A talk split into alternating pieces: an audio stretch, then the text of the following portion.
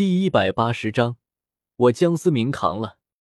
不过既然你来了，关于神位的事便和你商讨一二。江思明并未开口，自己并未打算继承两位神的神位，但人在屋檐下，哪有不低头？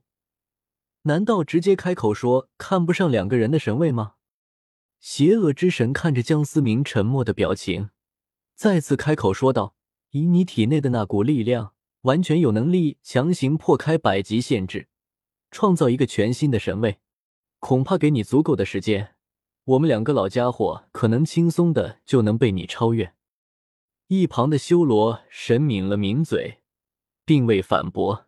单单是那天江思明展露出来的潜在力量就已经达到了神级，尽管那并不是属于江思明自身的力量，但依旧令人震惊。江思明刚想说些什么，邪恶之神抢先开了口：“但是我们的时间不多了。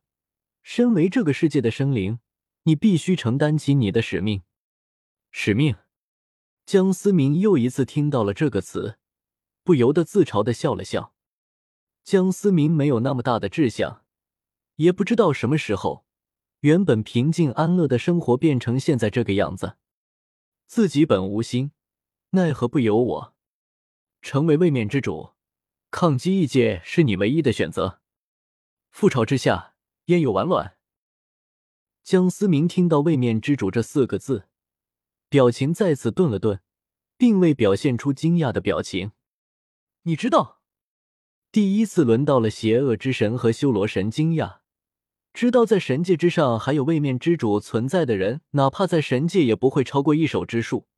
江思明却知道。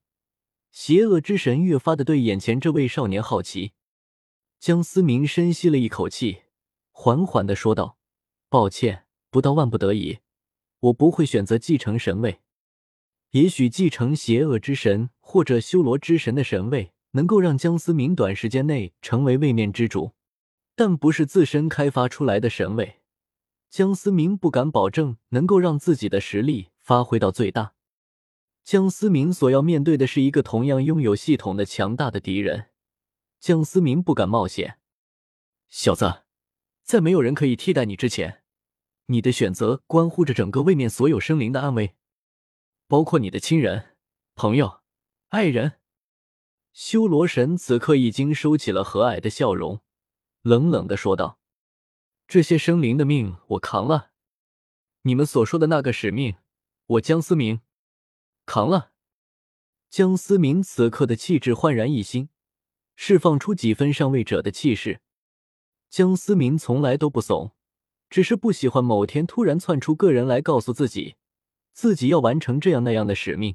江思明真的很讨厌那种被人玩弄于股掌之间的感觉。邪恶之神和修罗神看见眼前这个倔强的少年，不知为何。竟然下意识的觉得江思明并不是在说大话。邪恶，你真的相信这小子吗？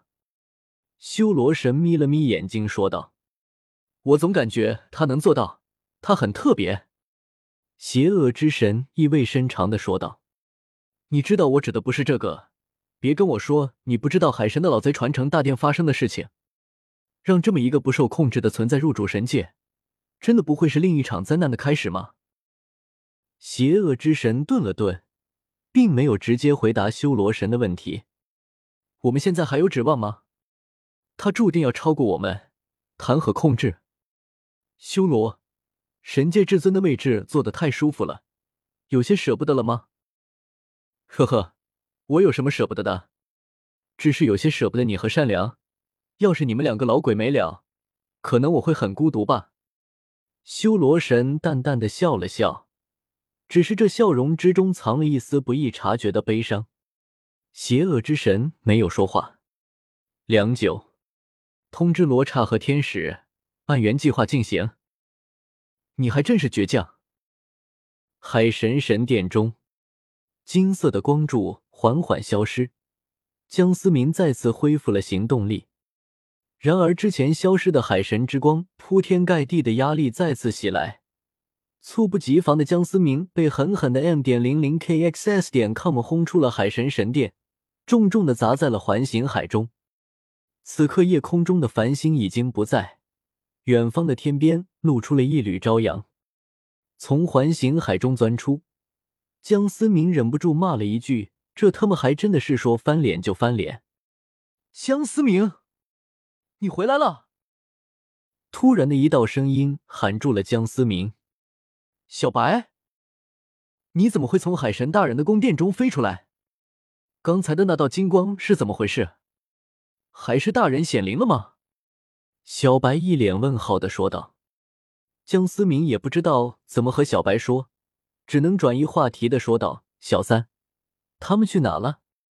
唐三他们正在进行第三考潮汐炼体。”小白虽然身为十万年魂兽，但是心性方面却还不够成熟，如此简单的便被江思明转移了话题。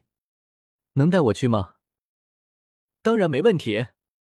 说着，眼前的翩翩少女化作令所有在海上的魂师。都恐惧的魔魂大白鲨，江思明踩在小白光滑的后背上，海风轻拂，衣带飘飘。此刻的江思明还真有几分仙风道骨的感觉。只是江思明还没帅过三秒，小白带着江思明一头扎进了环形海当中。江思明慌乱之下催动了瀚海乾坤罩，免得成为落汤鸡。你真的杀了魔开海鳄？正在飞速前进的小白忍不住问道：“不能算是我杀的，只是趁着他和另一头十万年魂兽两败俱伤，趁机捡了个漏。”江思明没有隐瞒的意思，毕竟没有任何意义。也不知道你到底是什么怪物，明明唐三才是海神大人选中的人，可是你却远远要超过唐三。”小白惊叹的说道：“十万年魂兽哪怕是受重伤。”也不是一个魂圣都没有达到的魂师可以对抗的，可偏偏江思明就做到了。穿过长长的深海隧道，前方渐渐的露出了光芒。重新露出水面的江思明还没反应过来，一道滔天巨浪便向着一人一鲨鱼拍打了过来。小白，你是故意的吧？江思明一句话刚吐槽完，巨大的浪花狠狠的拍在了。一人一鲨鱼的身上，江思明只感觉一道巨大的力量打在自己身上，猛地一下飞了出去。靠！的一声，江思明只感觉自己找到一个软软的东西，然后伴随着一声尖叫，江思明立马有种不好的预感。